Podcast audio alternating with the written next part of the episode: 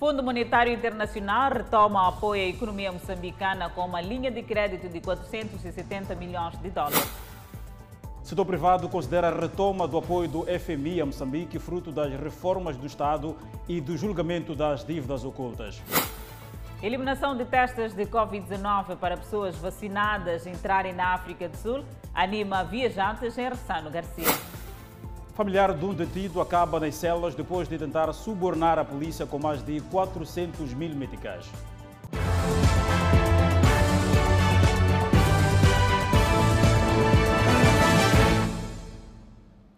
Boa noite, estamos em direto e em simultâneo com a Rádio Miramar e com as plataformas digitais.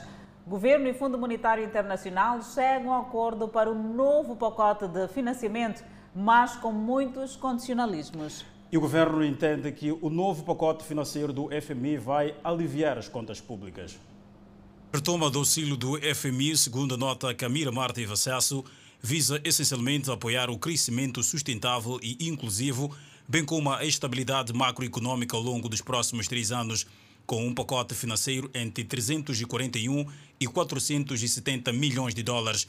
O acordo inclui uma série de reformas fiscais, massa salarial e dívida pública esforços visando reduzir a pressão sobre as finanças públicas.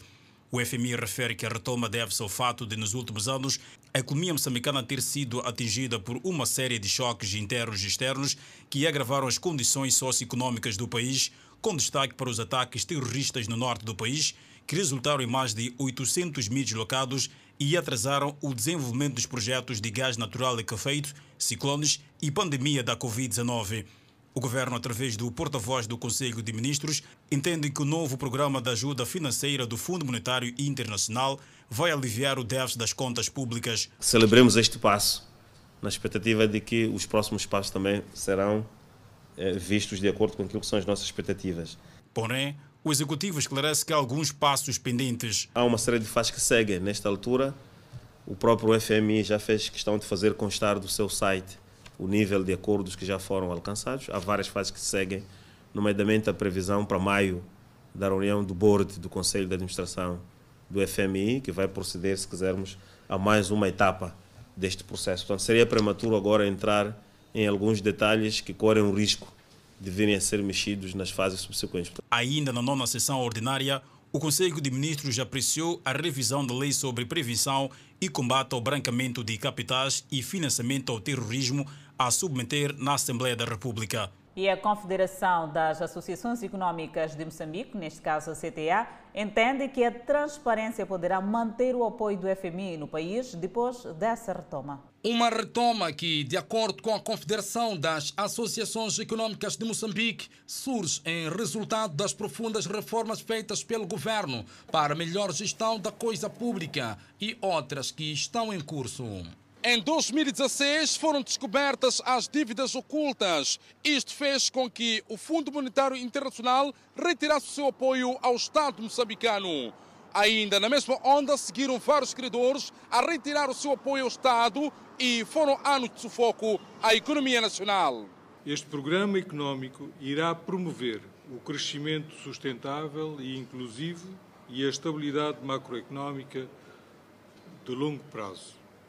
Sabemos que este acordo ainda está sujeito à aprovação do Conselho Executivo do FMI, mas para nós, como setor privado, trata-se de um sinal positivo e boa perspectiva para o financiamento da economia de Moçambique, incluindo o reforço das reservas internacionais. A CTA entende ainda que a bandeira contra a corrupção e o julgamento das dívidas ocultas foram igualmente fundamentais para a confiança dos credores. A confiança dos investidores começa a melhorar. Existem desafios ainda por serem abordados, nomeadamente a componente da segurança do law enforcement, que ajudará a minimizar a corrupção, entre outros aspectos. O analista político Arsênio Sungus avança que a transparência poderá manter o acordo do FMI com o país. Também tem outras questões que são transversais à própria boa governação. A manutenção, por exemplo, daquilo que são eh, os esforços que têm sido feitos no combate à corrupção. Isso mostra que as reformas que Moçambique está, neste momento, a desencadear, do ponto de vista daquilo que é a sua própria política de, de gastos, política orçamental, mas também as reformas no setor da justiça, do ponto de vista daquilo que é procurar esclarecer os principais escândalos de corrupção, reforçam a confiança deste parceiro e é isto que mantém os acordos. O FMI chegou a um acordo com Moçambique com um programa de três anos numa linha de crédito no valor de 470 milhões de dólares norte-americanos. E dentro de instantes vamos analisar este tema com o economista Tito Kiv. Por hora seguimos com mais notas, depois do presidente sul-africano ter anunciado o relaxamento de algumas medidas para entrar naquele país. Os viajantes devem conter o cartão de vacinação. Pois Adelaide, e entretanto, os passageiros foram surpreendidos e exigidos certificados de vacinação. Com o anúncio do relaxamento das medidas de contenção da Covid-19 por parte da vizinha África do Sul, no caso, a não obrigatoriedade do teste de vacinação para os vacinados, eis que os moçambicanos viram nesta decisão uma oportunidade para retomar o negócio. Sim, antes eu entrava levar porque tenho passaporte, mas agora com o problema daquilo ali de corona, querem 300 rand ali na fronteira da África do Sul para a gente entrarmos. Não tem como.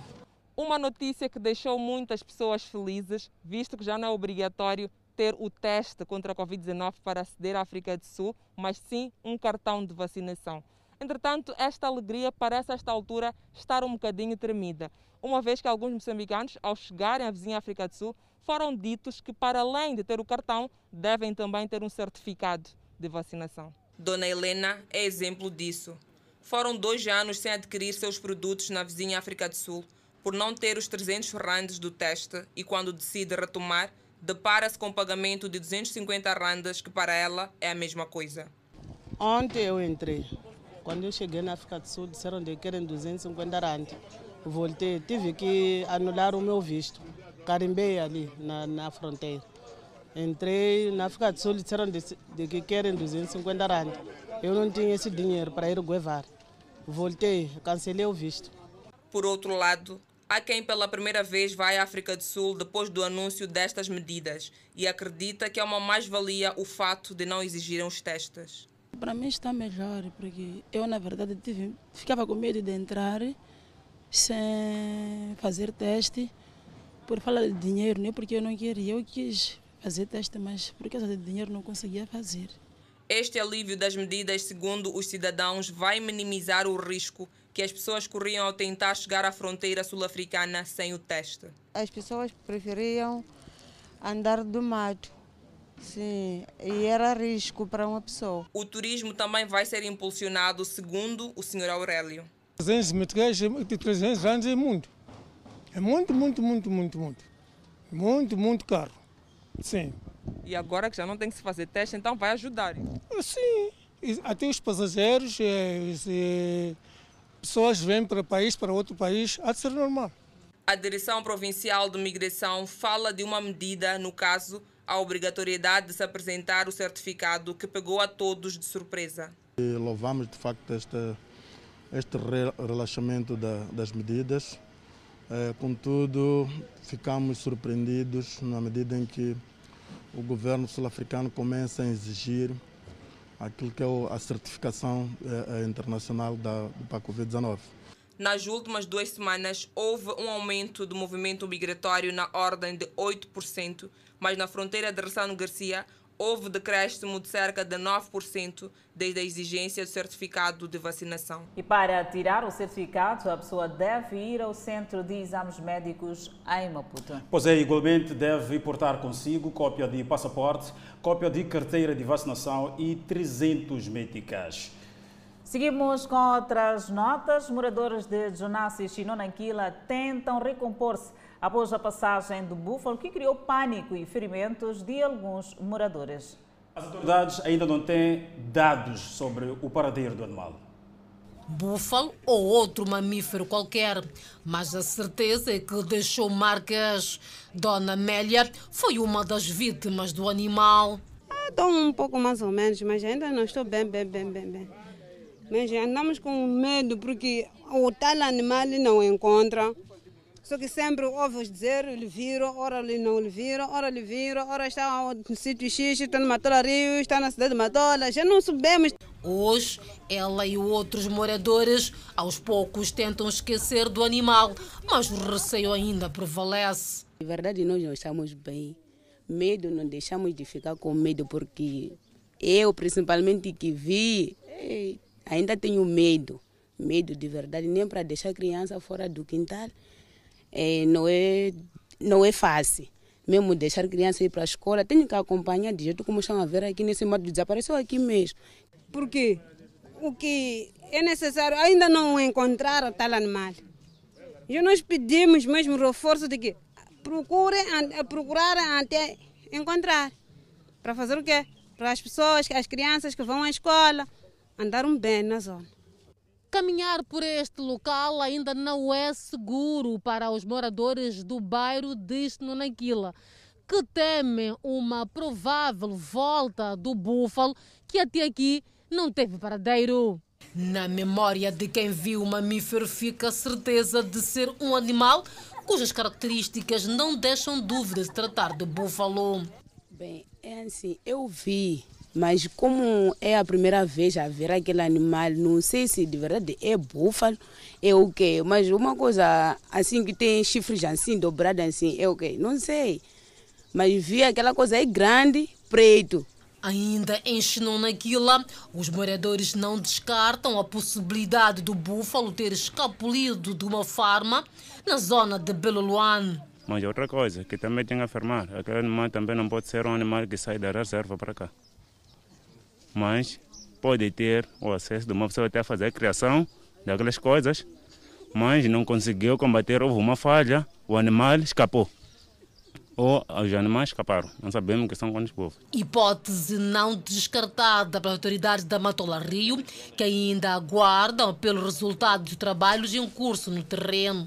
Se for anotar algumas entrevistas e algumas questões que em algum momento fizemos à nossa comunidade, caracterizam este animal de tantas formas e, e, e leva-nos aqui a alguma dúvida se realmente isto era um búfalo.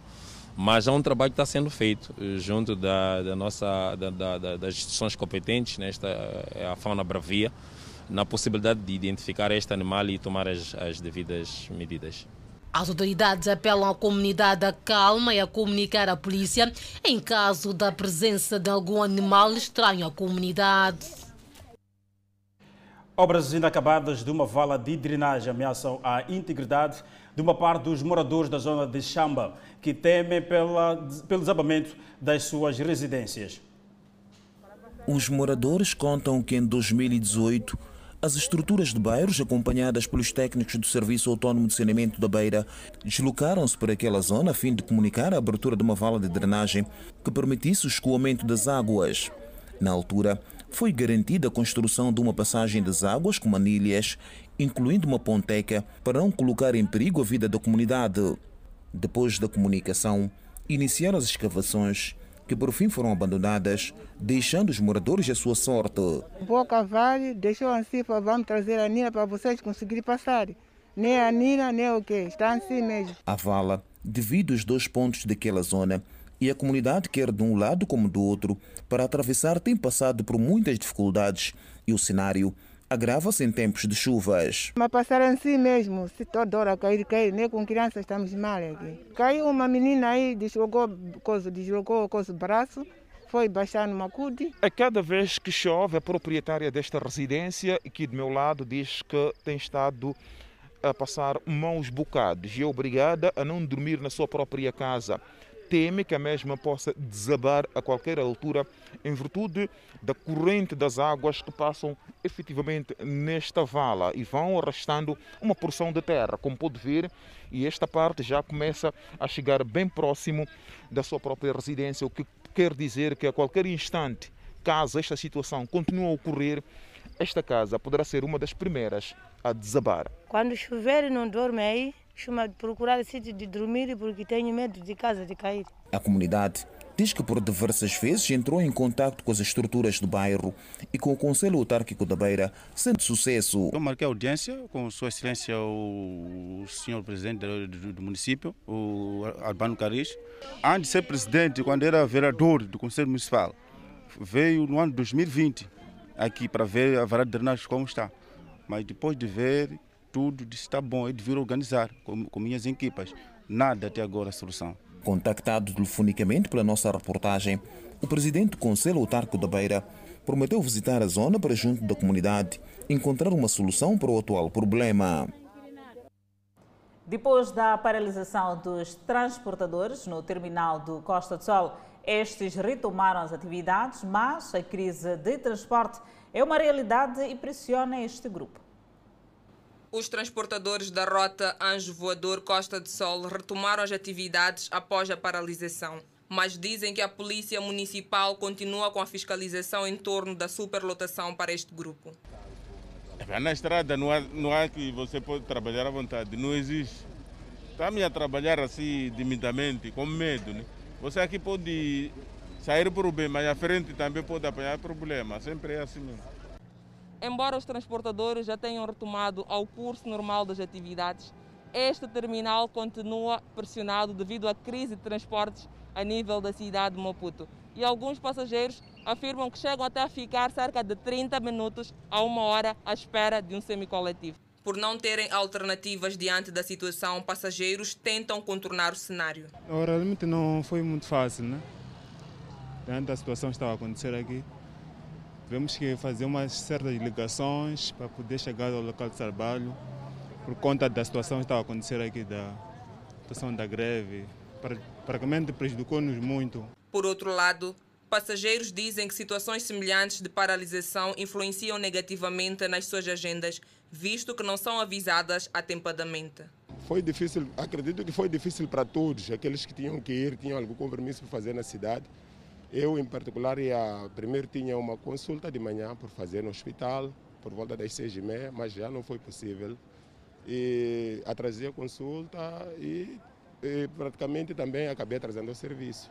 Quem viu-se muito lesado com a paralisação foram os alunos, que não conseguiram chegar a tempo de fazer os testes na escola. E alguns perderam testes, alguns tinham, os que tinham testes primeiro tempo perderam, alguns não fizeram. Então, foi isso. E fomos marcados falda na escola por não querer entender que estamos atrasados. Por quê? Chegamos aqui cedo, paramos, esperar a chapa e os que controlam também não estão, não estão da prioridade de alunos. A Polícia Municipal afirma que vai continuar com os trabalhos, não só neste ponto, igualmente em outros na cidade de Maputo. Familiares de um dos suspeitos no crime de porte de arma de fogo e roubo à mão armada, detidos por tentar subornar a polícia com valor de 425 mil meticais. A ideia era forçar a soltura de um dos indiciados no crime. Notas juntas que somam 425 mil meticais. Notas e mais notas.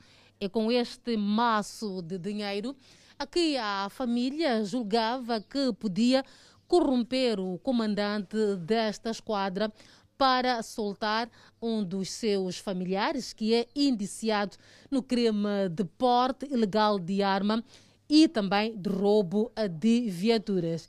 Tentativa de suborno aos agentes da polícia acabou em detenção. Este senhor diz que apenas deu boleia à vizinha sem saber o que ia tratar na terceira esquadra. O que aconteceu? Eu estava a fazer meu trabalho e fui receber uma chamada de um dos primos deles que vinha de África do Sul para dar boleia até aqui na Matola. Do que ela vinha trazer dinheiro, não sabia. A irmã de um dos detidos diz que apenas recebeu a chamada de um dos parentes para que viesse a Maputo. Já como eu não conheço bem aqui, o meu irmão estava sempre ligando, dizer que depressa, depressa, que já querem me tirar e querem dinheiro, não sei lá. Já nós chegamos aqui. Quando chegamos aqui, e o meu primo foi falar com eles com aquele que estava com ele, precisar de dinheiro. E diz ter ficado surpreendida com a indicação de que estava detida. Porque eu não sou bandido, não sou bandida. Eu nunca fiz mal, nunca fui detida na esquadra desde que nasci. Já o meu irmão, o que ele fez de me chamar para vir ficar aqui detida, eu sinto muito mal. Ainda na esquadra, mais um dado. Uma das vítimas que foi roubada a viatura aproximou-se à esquadra depois da reportagem da TV Miramar. Uma das chapas de matrícula era da sua viatura. Nesse momento, o carro estava fora. Quando eu estava no bicha, depois de 10 minutos, não vi o carro. Fui avisar aquele primeiro esquadra do, do, do Matora, da cidade de Matora. Coisa dizendo que estava fazendo trabalho de investigação desse carro. A polícia na Matola repudiou o ato de corrupção, crime punível pela lei. Compareceram nesta subunidade policial dois indivíduos com um valor monetário de 425 mil meticais, com vista a subornar os agentes da polícia em serviço. O caso segue na justiça, até porque a polícia ainda investiga o crime de porte ilegal de arma e suposto envolvimento no roubo de viaturas. Apoio do Fundo Monetário Internacional à recuperação de Moçambique é o tema do espaço de análise com Edson Arante, que já está do outro lado do estudo com o economista Tito Esquive, que vai falar do impacto desta retoma. Edson, boa noite uma vez mais. Pois, Adelaide, vamos retomar mesmo este assunto da abertura do FM de hoje ah, para esta questão desta retoma de financiamento do FMI à economia moçambicana. Sabe-se que é um processo negocial que levou vários meses e destimado e já se chegou a esse acordo. O FMI vai, mais uma vez, aprovar mais um pacote de financiamento à economia moçambicana. Já temos nosso convidado, o economista ah, Tito Esquive, que vai analisar ah, para os consolismos que são colocados para o FMI. De fato, há mais uma ronda negocial que está prevista para o mês de maio. Ah, Tito, seja bem-vindo a este espaço de análise. Aqui no Fala Moçambique, esta aprovação deste pacote de financiamento do FMI depois de um longo processo negocial, qual é o sinal que pretende transmitir? Será que é uma abertura para as outras instituições também avançar na mesma perspectiva? Obrigado pelo convite. Ah, o FMI é um sinalizador internacional, é uma instituição que ah, transmite credibilidade aos demais agentes econômicos internacionais. Então, se olharmos para esta retoma do FMI como um incentivo para atrair investimento direto estrangeiro, atrair aquilo que é mais divisas e projetos de investimento, que depois vai se traduzir em crescimento, emprego, etc., podemos sim pensar como um sinal positivo esta retoma do FMI. Há mais um processo, há alguns passos que precisam ser seguidos, de fato, há, este, há um encontro que está previsto para o mês de maio, uh, mas aquilo que as pessoas querem saber neste momento é o que é que significa na prática esta retoma do apoio do, uh, do FMI. Será que teremos aqui um alívio às contas públicas uh, por parte daquilo que é o déficit orçamental que o governo moçambicano sempre, sempre reclama? Olha, o, o, o alívio é, é, é, é eminente. Se o FMI é, é um dos principais financiadores da despesa pública, historicamente o FMI costuma contribuir com cerca de 25% do orçamento do Estado. Então, a saída do FMI como, como financiador, como opção de financiamento à despesa pública, é, é, é tão danosa quanto aquilo que vivemos de 2016 até, até então. Agora, sem dúvidas que é um alívio às contas do Estado, só que não é uma varinha mágica. Existem problemas que uma fonte de financiamento não vai naturalmente resolver. Existem problemas estruturais que o próprio FMI agora na retoma já coloca estes problemas como condições ou aspectos que devem ser observados a longo prazo, de modo com que seja, seja sustentável as finanças públicas em Moçambique. Então, é um alívio às contas públicas, mas não é a solução dos problemas todos estruturais das finanças públicas que nós temos, porque são problemas que estão um pouco alinhados também com a dinâmica da própria economia, com a dinâmica macroeconômica e com o nível de desenvolvimento do país. As contas públicas, ah, elas refletem a dinâmica da economia nacional. Então, vão ser um reflexo de toda a política monetária, política fiscal, de todo o processo de desenvolvimento. As contas públicas nunca estarão saudáveis numa economia eh, sem saúde. Então, é preciso pensar na saúde das contas públicas como reflexo eh, da saúde da economia como um todo, porque um governo que procura combater a fome para um país que ainda não produz alimento suficiente não pode ser um governo superavitário. Então, são aspectos eh, inerentes à própria curva de desenvolvimento que tem que ser consideradas quando analisamos as finanças públicas. O mesmo é válido para a dívida pública.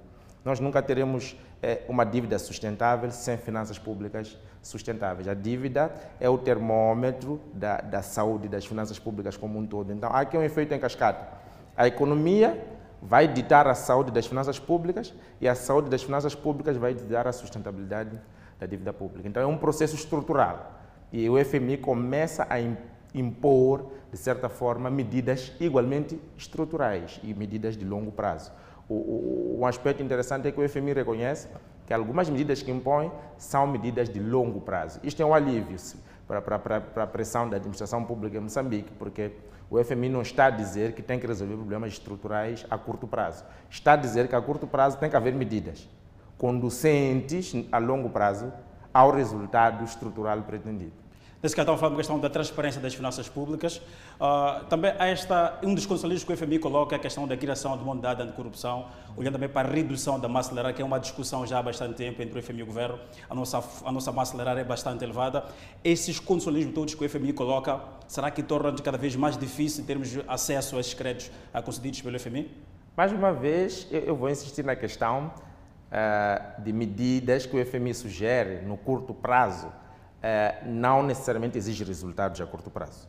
Então, se estas medidas como ah, o nível ou a percentagem da despesa pública que vai para salário, sabemos que este ano o orçamento que nós temos proposto está com cerca de 57% da despesa de funcionamento alocada para despesas de, eh, para pagamento de salário, para pagamento de pessoal. Isto é muito, está um pouco associado também com a conjuntura política, eh, a descentralização, que depois traduziu-se na criação de, de secretarias de Estado, e, naturalmente exigiu mais mão de obra e acabou eh, eh, criando esta, este reboliço nas contas públicas, que já tínhamos um peso significativo eh, do pessoal no orçamento do Estado, este peso disparou. Então, é uma conjuntura política que veio agravar um problema, um problema histórico.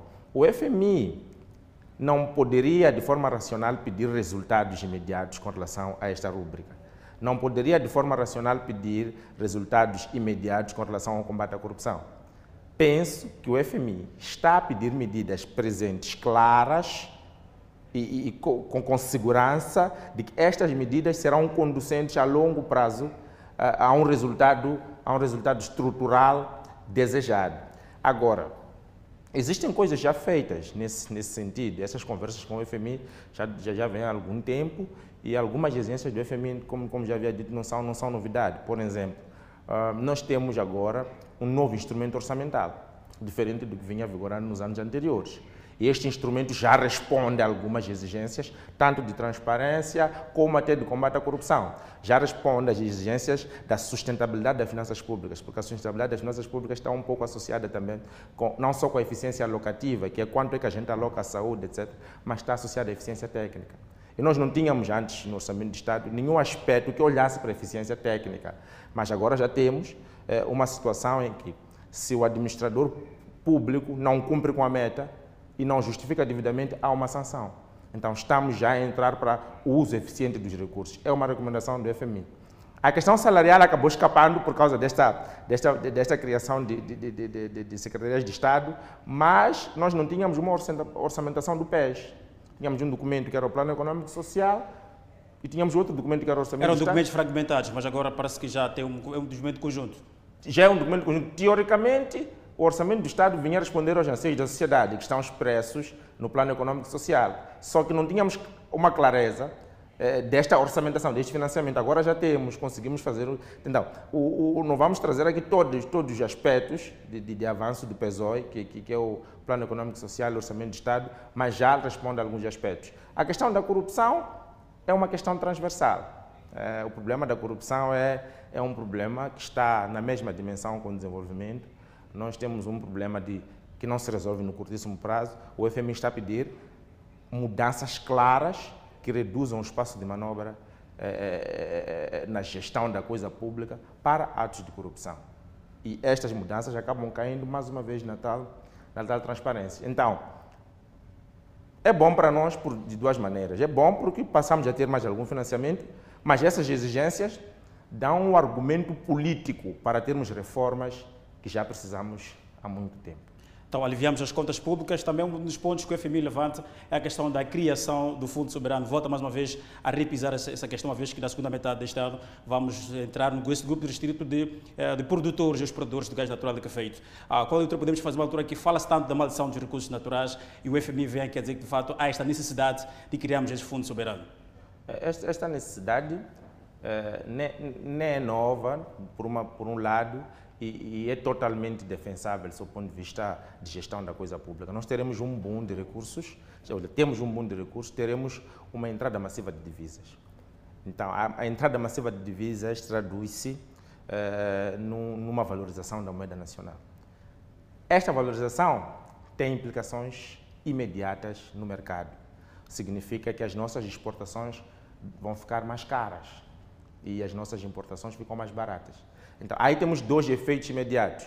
Somos tentados, somos atraídos como consumidores a importar mais e matamos a indústria nacional. É mais ou menos isso que se diz quando fala-se de, de doença holandesa. Agora, o que o FMI está a sugerir é uma forma de minimizar esse efeito. O Fundo Soberano o que vai fazer? É uma forma de olhar para a economia e dizer que ela não está preparada para esta valorização do medical. Não está preparada nem para a valorização do medical que, que se espera, nem para uma gestão desses recursos todos.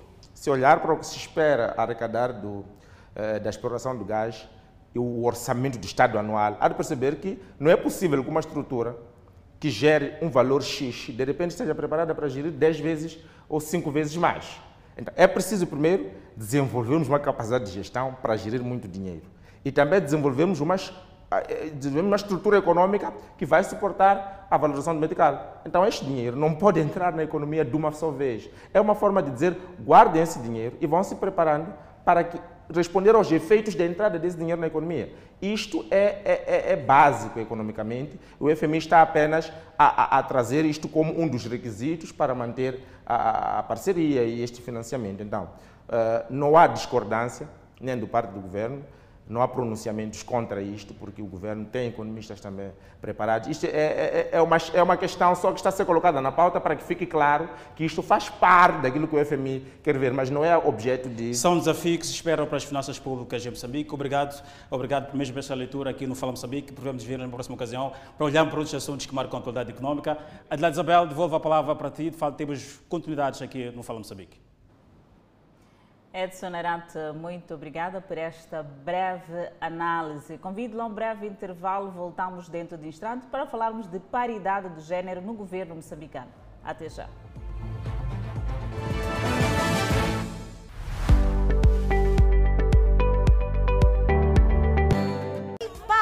Pai, estava mesmo aqui a ver e a pressentir que a próxima edição do Belas Manhãs vai ser imperdível. Vamos ter convidados super especiais na cozinha, vamos ter uma conversa naquele sofá onde muitas das vezes os nossos convidados se sentam, mas também música não vai faltar. Vamos ter muita música boa e aquela receitinha do dia do chefe Camões, bife, ai meu Deus, há Camões com picles. É a receita do dia. Até lá não perder. Contamos com todos vocês. Amanhã, às 9 horas, belas manhãs. Na rua, no carro, em casa, no trabalho. Onde quer que estejas, sintonize sempre a Rádio Miramar na frequência da sua província em todo o país ou pelo aplicativo Rádio Miramar FM no seu celular. Interaja conosco através da nossa página do Facebook, facebook.com para radiomiramar.mz sintonize a Rádio Miramar e fique por dentro de toda a programação da Rádio número 1 do país. Rádio Miramar, a tua melhor companhia nossa meta seja sempre a crescer nesta longa caminhada da nossa amizade e que a nossa mania seja sempre multiplicar essa meta. Imagino que, se não for assim, será de um jeito bem melhor. Se chegamos até aqui, aos milhares de seguidores no YouTube, não duvidem, acreditem que é possível irmos muito além. Os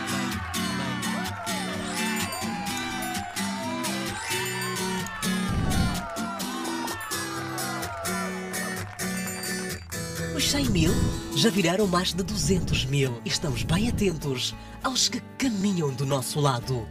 Canimão do Moçambique. Contigo em primeiro lugar. MZ no ar, primeira edição. Dinamismo na sua. De volta ao Fala Moçambique, o país alcançou a meta de paridade de gênero, o que coloca o país na lista de 143 países do mundo que já alcançaram este feito, sendo o terceiro no continente africano. A Academia Política da Mulher, uma iniciativa do EMD, considera ser um marco histórico, ousado e encorajador o fato de Moçambique ter alcançado a paridade do gênero ao nível do governo. Fato que foi possível após a recente remodelação do governo, que culminou com a nomeação pelo presidente da República, Filipe Nunes, de duas mulheres para o cargo de Ministro do Mar, Águas Interiores e Pescas e de Ministro de Combatentes, respectivamente. O feito coloca o país na lista de 14 países do mundo que já alcançaram este feito, sendo o terceiro no continente africano. De um total de 22 ministros que compõem o governo de Moçambique, a presença de mulheres passou de 10, o que representa 45% no início do presente mandato, janeiro de 2020, para 11, o que representa 50% desde março de 2022. Do total de 11 mexidas feitas no governo desde o início do presente mandato, de janeiro de 2020 a março de 2022, verifica-se maior estabilidade de mulheres no governo em relação aos homens. Neste período, apenas duas mulheres foram exoneradas, contra oito homens exonerados, dos quais três voltaram a ser nomeados para outros ministérios. Oito mulheres se mantêm no cargo desde o início do mandato e foram nomeadas mais três mulheres, considerando que estes dados revelam por si que as mulheres na política tendem a merecer maior confiança em relação aos homens. A nível dos secretários de Estado provincial, no atual mandato, dos 11 nomeados, seis eram mulheres, correspondente a 55%. Atualmente passou para 45% por conta da exoneração da secretária de Estado da cidade de Maputo, onde no seu lugar foi nomeado um homem.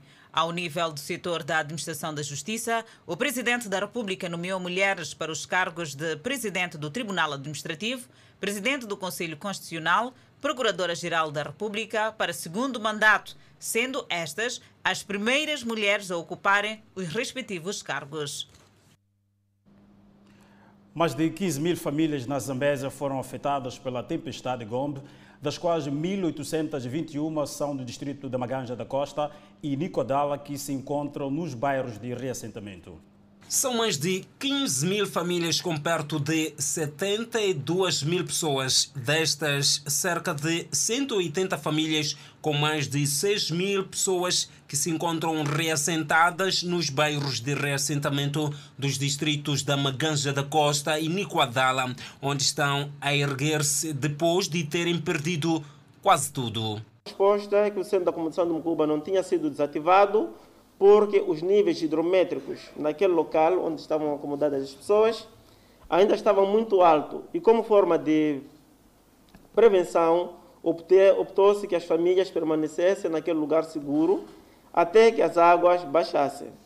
Neste momento, já foram desativados e foi alocado um material de abrigo para as famílias. No que toca à agricultura, estima-se que dos mais de 2.126 hectares das áreas lavradas e semeadas, 75.203 hectares de culturas diversas ficaram inundadas, que poderiam corresponder a uma produção de 225.535 toneladas de produtos diversos, ou seja, 2,53% da produção planificada, que é de mais de 8.900 toneladas.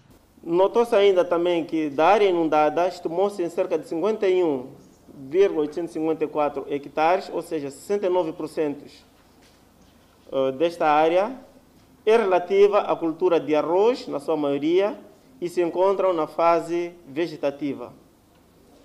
De igual modo, estimou-se que cerca de 3.640 animais de espécies diversas morreram, 170 tanques cícolas ficaram perdidos, bem como cinco embarcações do tipo lancha e canoa. Para a intensificação da segunda época da campanha agrícola, o setor já adquiriu mais de 2.122 quilogramas de sementes diversas, sendo milho, feijão nhemba, feijão buer e hortícolas diversas.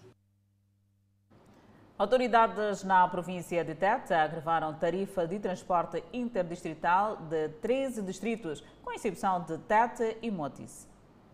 Os novos preços de transporte semi-coletivo para os distritos da província tornados públicos esta segunda-feira entraram em vigor esta terça-feira. Para além de ser surpresa para os passageiros, estes classificam a nova tarifa como sufocante. Estamos muito surpresos. Até certas pessoas estão a voltar, habituaram a viajar com o preço antigo mas estão a chegar aqui estão a receber outra informação. E isso está a nos deixar muito surpreso, muito surpreso mesmo. Como é que olha este agravamento? É uma situação muito complicada, muito caótica. esperamos que o governo tente legalizar esse, esse, tipo de assunto. Eu não contava, eu contava com aquele preço anterior. Quando cheguei aqui também ouvi que, é bom, até porque chegaram aqui esses homens da fiscalização, não sei de quem ali, será que tem, tem que colar isso na janela para as pessoas não terem confusões, para, porque é o novo preço, porque daqui já é 230, agora aqui é 230 quer comprar água. Já os transportadores minimizam os valores aumentados e querem mais. Não estamos bem satisfeitos porque devia ser o pressário de, deste combustível subiu. Bem, pelo menos se parasse dos 250 era normal para nós. Antes cobravam quanto?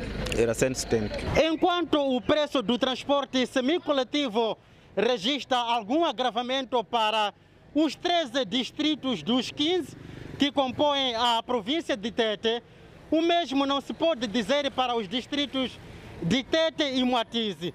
Se depois do desabamento da ponte sobre o Rio Refúgio, os chapeiros cobravam 50 meticais da cidade de Tete para Moatize, vice-versa, a nova tabela reduz para 40 meticais, enquanto que dentro da cidade o preço prevalece de 15 meticais. Entretanto, apesar da entrada em vigor da nova tarifa para a cidade de Moatiz, os chapeiros continuam a cobrar 50 meticais na rota Tete Moatiz, num percurso de 37 quilômetros. Estou saindo de Moatiz.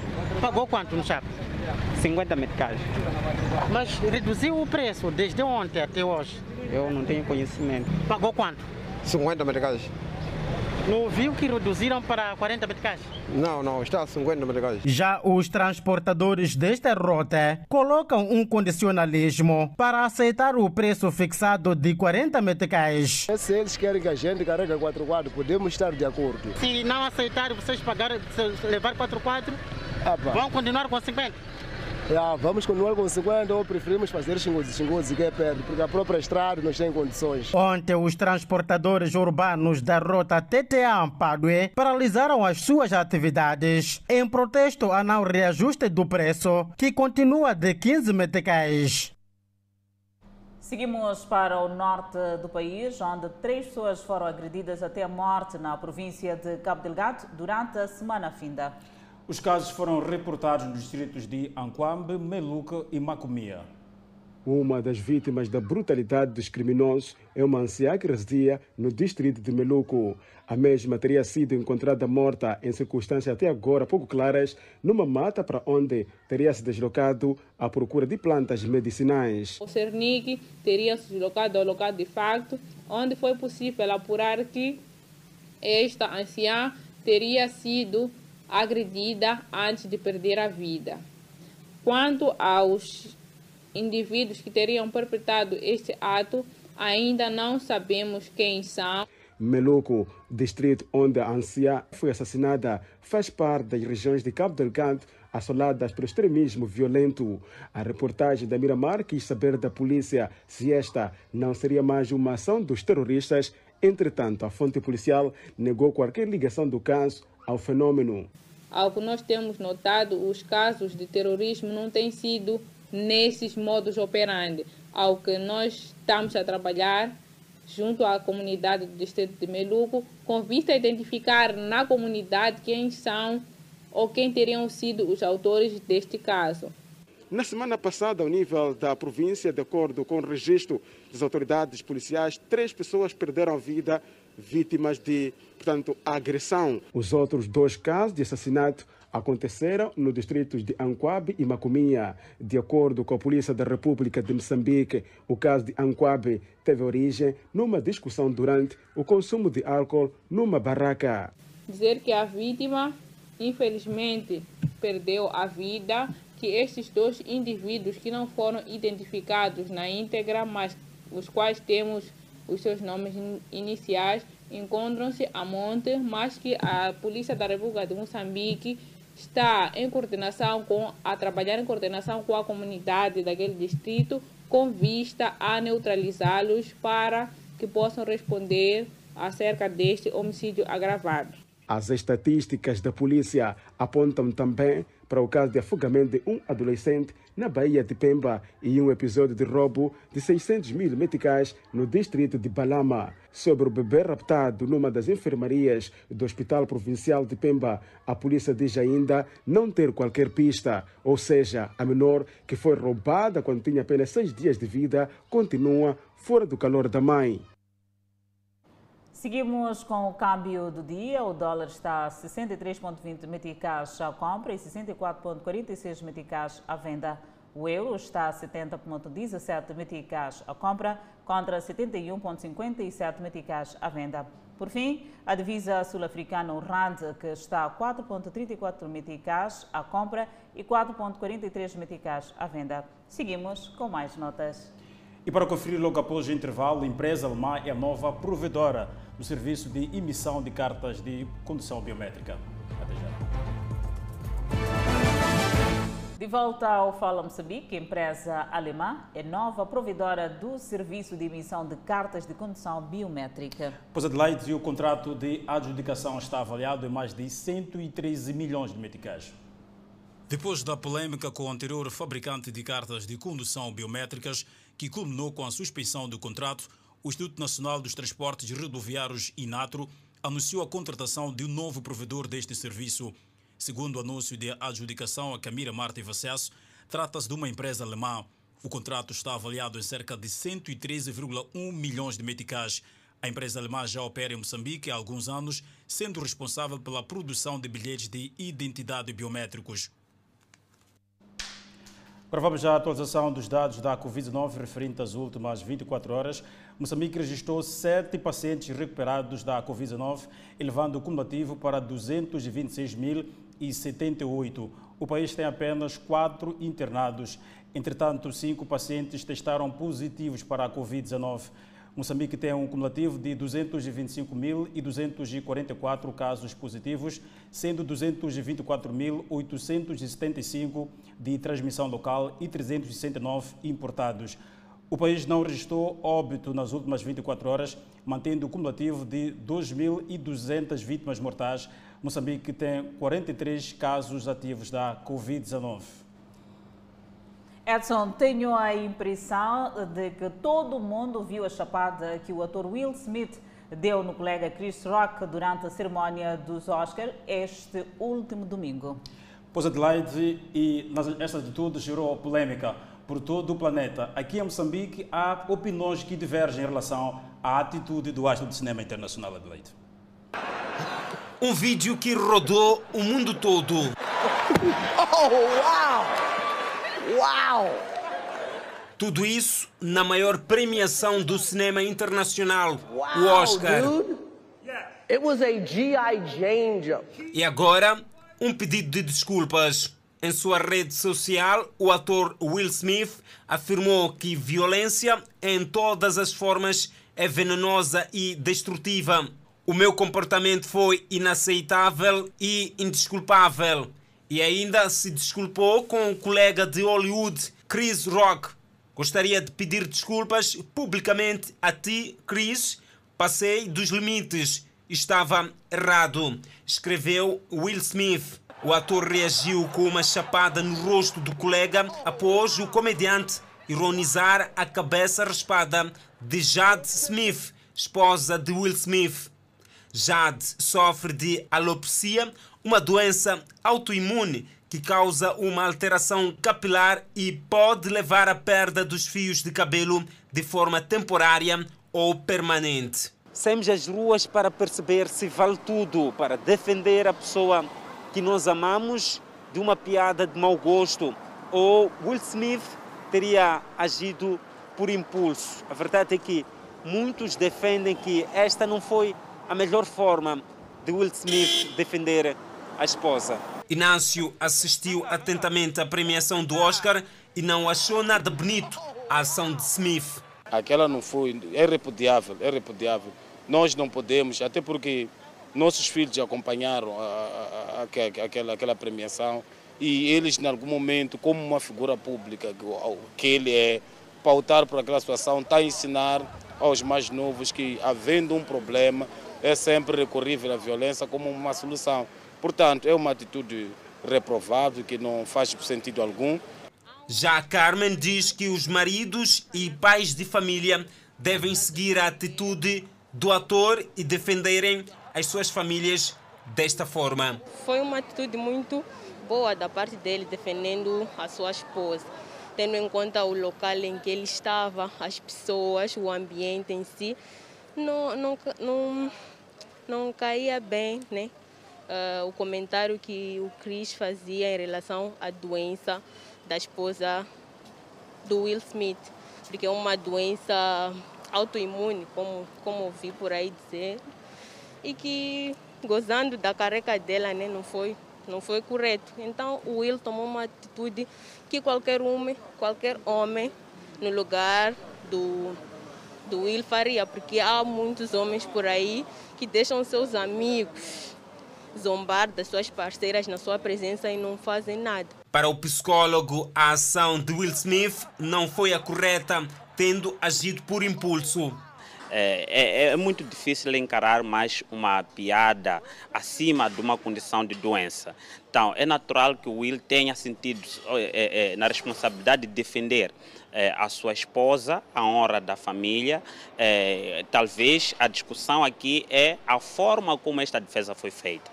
Mas outra coisa que não é menos importante é que esta forma como o Will respondeu trouxe à tona outro debate que não é menos importante, que é a questão do quê? Da repercussão da violência física mais que a psicológica. Ou seja, se tivesse somente sido uma resposta é, verbal ou, ou, ou, uma, uma resposta mais de, de, de, atento moral contra o Cris, nós estaríamos aqui até a debater. Mas como se tratou de uma violência física que é considerada efetivamente a mais é, evidente e, e, e, incapacitante ou a mais agressiva, a coisa veio à tona. Então, aqui em, em, em, bom tom, temos que condenar os dois lados. A violência psicológica por parte do Cris não foi boa, a violência também física, que acaba tendo repercussões psicológicas na vítima, também não, não foi boa. O psicólogo diz ainda que a esposa de Will pode ter dificuldades daqui para frente em estar em eventos públicos a esposa pode ter dificuldades de se juntar em movimentos públicos. Diga-se de passagem, pessoas que desenvolvem, por exemplo, transtorno de personalidade eh, antissocial ou transtorno de pânico, eh, passam algumas vezes em lugares em que são publicamente chantageados ou gozados por características do seu corpo e por causa disso, ou alguma coisa que eles tenham, e por causa disso acabam tendo eh, remorso, dificuldades de sair para se juntar em eventos que tenham muitas pessoas. Isto é possível que aconteça. O facto é que as noites do Oscar nunca mais serão as mesmas depois de uma cena digna de filme de ação.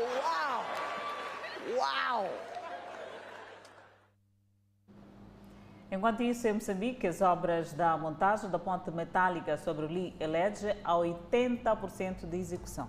E para ver também, logo após o intervalo, pescadores que operam na praia de Vilanculo estão ansiosos para o dia de levantamento da veda de pesca. Até já.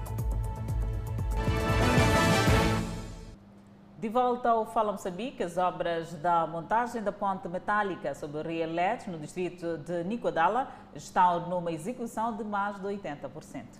A Instituição Nacional de Estrada prevê a abertura do tráfego ainda nesta noite para escoar viaturas que se encontram das duas margens.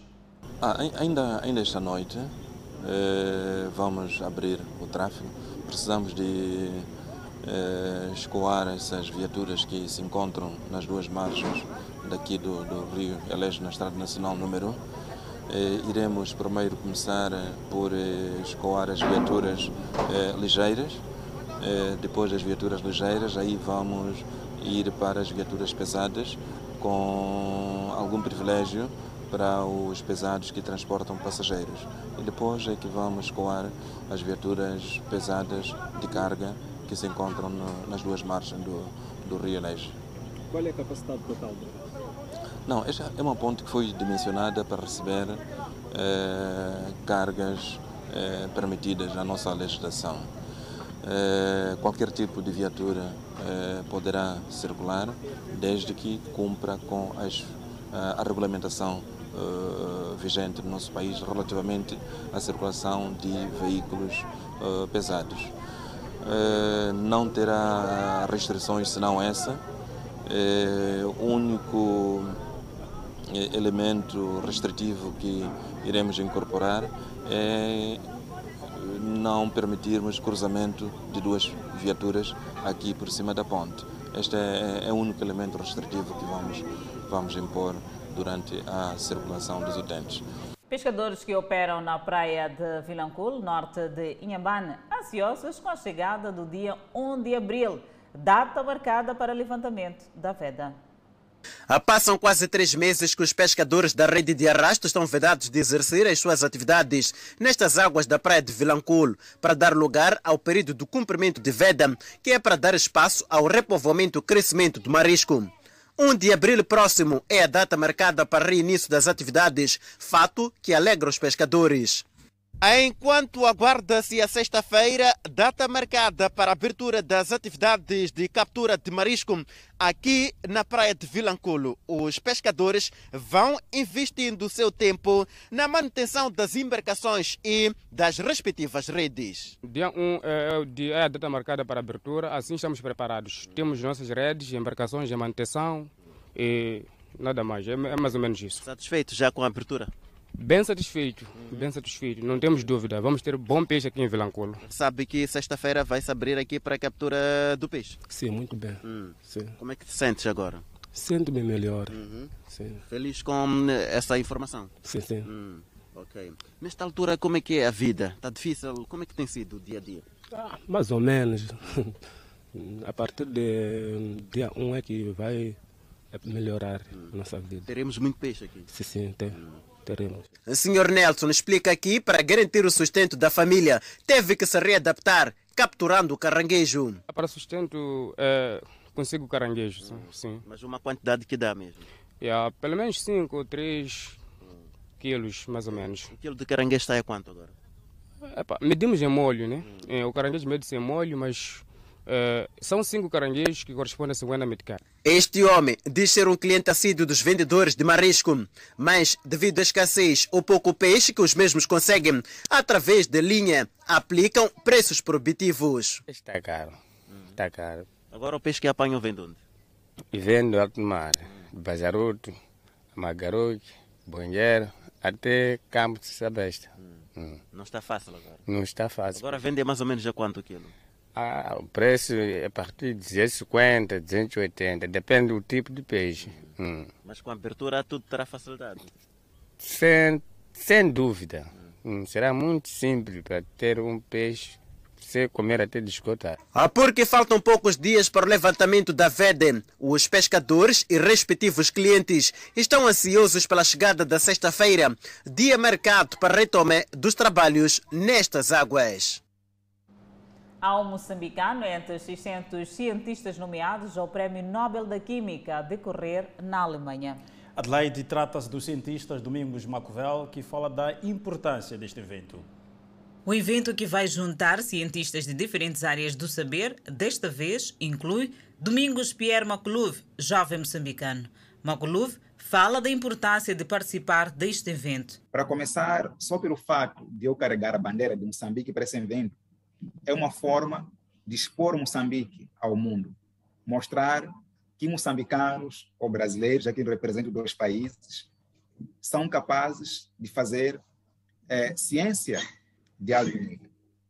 O segundo ponto, que eu acho muito importante, é, é um elogio à, à mídia.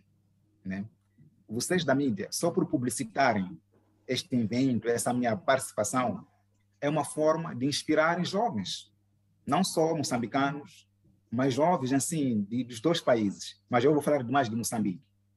É, os jovens, ao verem alguém como eles, que tem uma história igual a deles, participando desses eventos científicos, pode ser uma forma de inspirar mais jovens a, a seguir mais a carreira científica. Segundo o jovem Maculuve, de 35 anos de idade, há uma necessidade de investimentos para os cientistas moçambicanos desenvolver e contribuir para o país. Porque para fazer pesquisas e descobertas que vão mudar assim o mundo, é, é preciso investimento. E falar em engenharia química, é, fala-se de equipamentos. Então, por mais que os cientistas tenham boas ideias para resolver vários desafios que o país tem ou que o mundo tem, sem um financiamento específico para essas áreas, vai ser difícil as nossas ideias saírem, porque toda a ciência parte de uma ideia. Então, a ideia tem que ser testada. E para testar essa ideia, é, é, preciso meios. Então, quando esses meios são poucos, é, acaba meio que freando o nosso desenvolvimento. Uma coisa que eu gosto de falar é, é que Moçambique tem muitos cientistas, mas muito bons. Eu não sou o único cientista moçambicano. Tem muitos cientistas moçambicanos que, pelo fato de não terem condições de desenvolver suas ideias de pesquisa científica avançada, acabam ficando anonimato. O evento terá lugar de 26 de junho a 1 de julho na cidade de Lindau, na Alemanha. O cientista Domingos Maculuve vive atualmente no Brasil a fazer o pós-doutoramento em Engenharia Química e é docente na Universidade de Rovuma, em Moçambique. A ministra dos Negócios Estrangeiros e Cooperação, Verônica Macamo, defende solução pacífica de conflitos centrada em diálogo construtivo. É uma nota a acompanhar logo após o intervalo por hora a previsão de estado do tempo para as próximas 24 horas. No norte do país, Pemba 31 de máxima, Lixinga 26 de máxima, Nampula 29 de máxima e previsão de chuva. Seguimos para o centro do país. Tete com uma máxima de 32, Quilimana 31, Chimoio 27, Beira 29. E para a região sul do país, 31 de máxima para Vilanculo, 31 igualmente para Inhambane e cidade de Xaxai 30 e por fim a cidade de Maputo com 31 de máxima. Até já. De volta ao Fala Moçambique e para olhar para a solução dos conflitos a nível mundial de leite. É verdade, ontem a Ministra dos Negócios Estrangeiros e Cooperação, Verônica Macamo, defende a solução pacífica de conflitos, centrada em diálogo construtivo. É com particular prazer que a República de Moçambique participa na reunião ministerial virtual da Conferência de Tóquio para o Desenvolvimento da África, uma importante plataforma que pretende contribuir para o desenvolvimento do nosso continente. Saudamos o governo do Japão por ter organizado este importante evento, apesar dos desafios da pandemia da Covid-19, que ainda afeta os nossos países. O debate sobre o tema a sociedade, paz e estabilidade reveste de capital importância, em particular nesta altura em que o mundo vive um estado de insegurança instabilidade decorrentes do exacerbar de crises políticas em algumas regiões geográficas, do alastramento e intensificação do terrorismo e extremismo violento. Ao iniciar a nossa abordagem sobre as questões da paz, gostaria de reiterar que Moçambique defende uma solução pacífica dos conflitos, uma solução centrada no diálogo construtivo que tem em vista acabar com a morte e o sofrimento de pessoas. Excelências, minhas senhoras e meus senhores. Não obstante os avanços que temos registrado nas várias esferas de desenvolvimento da nossa sociedade, o continente africano continua a ser a região do mundo que enfrenta mais desafios no que diz respeito à consolidação da paz e segurança, ao combate à pobreza, à promoção do desenvolvimento econômico e social e à mitigação dos efeitos das mudanças climáticas.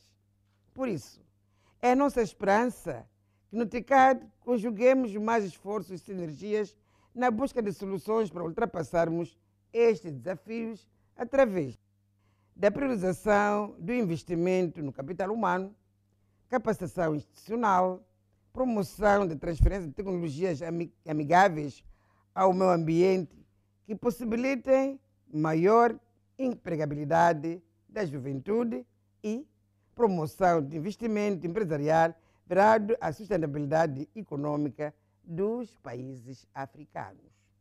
O terrorismo e o extremismo violento são certamente uma das maiores ameaças no mundo moderno. A República de Moçambique, como vítima de terrorismo, e abrimos já a página internacional para olhar para este conflito entre a Ucrânia e a Rússia. É verdade, e um assessor do presidente ucraniano Volodymyr Zelensky disse esta terça-feira que as negociações com a Rússia em Istambul estão concentradas em garantias de segurança para a Ucrânia e a esperança de um cessar-fogo. Mikhailo Podolyak disse à mídia ucraniana que há consultas intensivas em andamento sobre várias questões importantes. A chave, entre elas, é um acordo sobre garantias de segurança internacional para a Ucrânia. Ele disse que somente com este acordo pode-se acabar com a guerra da maneira que a Ucrânia precisa. Ele acrescentou que o segundo bloco de questões é um cessar-fogo para que se possa resolver todos os problemas humanitários que se acumularam e que exigem resoluções urgentes. Podolak afirmou que os dois lados também estão a discutir violações das regras da guerra. Ainda na página internacional, Xangai observa esta terça-feira o segundo dia de bloqueio contra a Covid-19. E a medida será em duas fases, numa cidade de 26 milhões de habitantes. Com este bloqueio de Xangai, pelo segundo dia consecutivo, colocamos ponto final ao Fala Moçambique. E é sempre um privilégio estar deste lado, podemos ver numa próxima ocasião. E não perca já a seguir a emocionante novela Reis. Até a próxima.